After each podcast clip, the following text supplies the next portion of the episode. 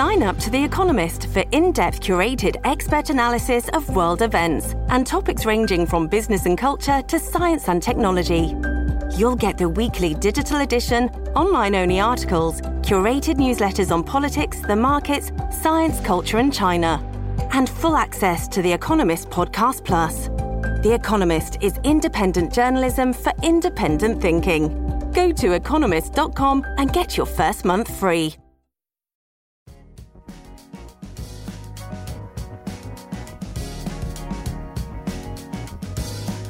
Al día con Tribunito por la mañana.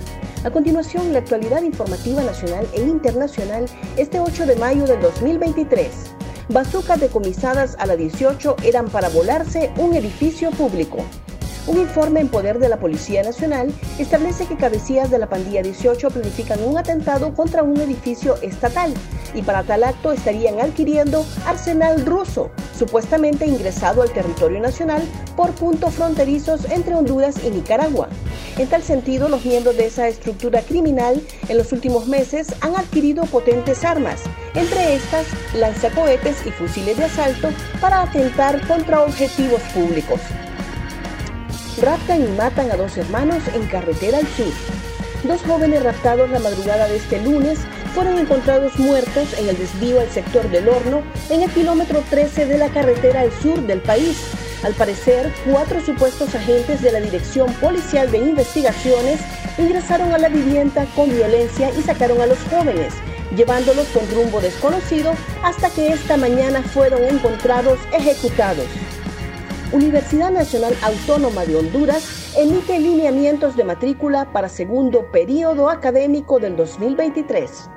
La Universidad Nacional Autónoma de Honduras anunció desde esta semana los requisitos y pasos a seguir para el proceso de matrícula del segundo periodo académico 2023. A través de la Vicerrectoría de Orientación y Asuntos Estudiantiles se compartieron los lineamientos que deben cumplir los alumnos con bajo índice académico para poder matricularse. Dentro de los requisitos de readmisión por bajo índice, deberán corroborar que su expediente o cuenta estén activos. Las solicitudes se realizarán a partir de mañana hasta el 17 de este mes. Ultraderecha arrasa en las constituyentes chilenas. El ultraderechista Partido Republicano, partidario de mantener la actual constitución, se impuso el domingo en las elecciones constituyentes de Chile con el 35.8% de los votos, según el 45.9% escrutado. El partido está liderado por José Antonio Kass, quien perdió contra el presidente Gabriel Boric en las elecciones de 2021 y es un defensor acérrimo del modelo neoliberal instaurado en Chile por la dictadura militar de 1973 a 1990. Más noticias nacionales con Tribunito por la Mañana.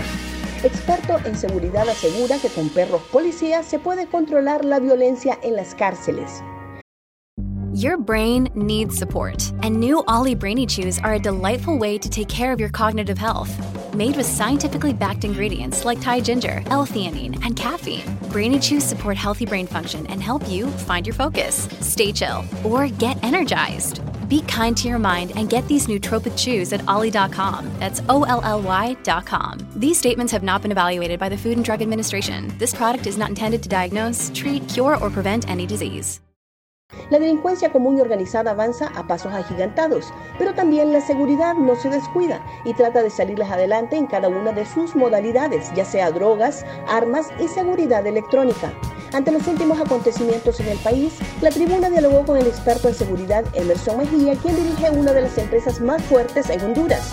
Con 14 años de estar al frente y enfrentándose a todo tipo de situaciones, Mejía es abierto y franco al señalar que la mejor inversión es tener perros amaestrados, con lo que ha logrado derrotar a la delincuencia sin tener que disparar un arma. Este jueves, empresarios debaten sobre la ley de justicia tributaria. El jueves de esta semana tiene una cita la cúpula empresarial con la Comisión de Dictamen de la Ley de Justicia Tributaria en base al programa de socialización del Congreso Nacional de la República. El planteamiento general que llevan los empresarios es que no se oponen a la lucha contra la corrupción, sostiene el expresidente del Consejo Hondureño de la empresa privada, Amílcar Burnes. Unos 30 pobladores retornan a vivir en la zona cero de la Guillén, Familias afectadas por el deslizamiento en las colonias Guillén, Suazo, Córdoba y Villa Delmi, tras perder sus viviendas, pese a que el área fue declarada como zona de desastre en la capital, comienzan a retornar a habitar el lugar, argumentando que no cuentan con apoyo. Según las cifras oficiales, al menos 453 familias perdieron sus viviendas, por lo que trabajan en brindarles una alternativa de vivienda en un proyecto habitacional en la salida o lancho de esta capital. Gracias por tu atención. Tribunito por la Mañana te invita a estar atento a su próximo boletín informativo.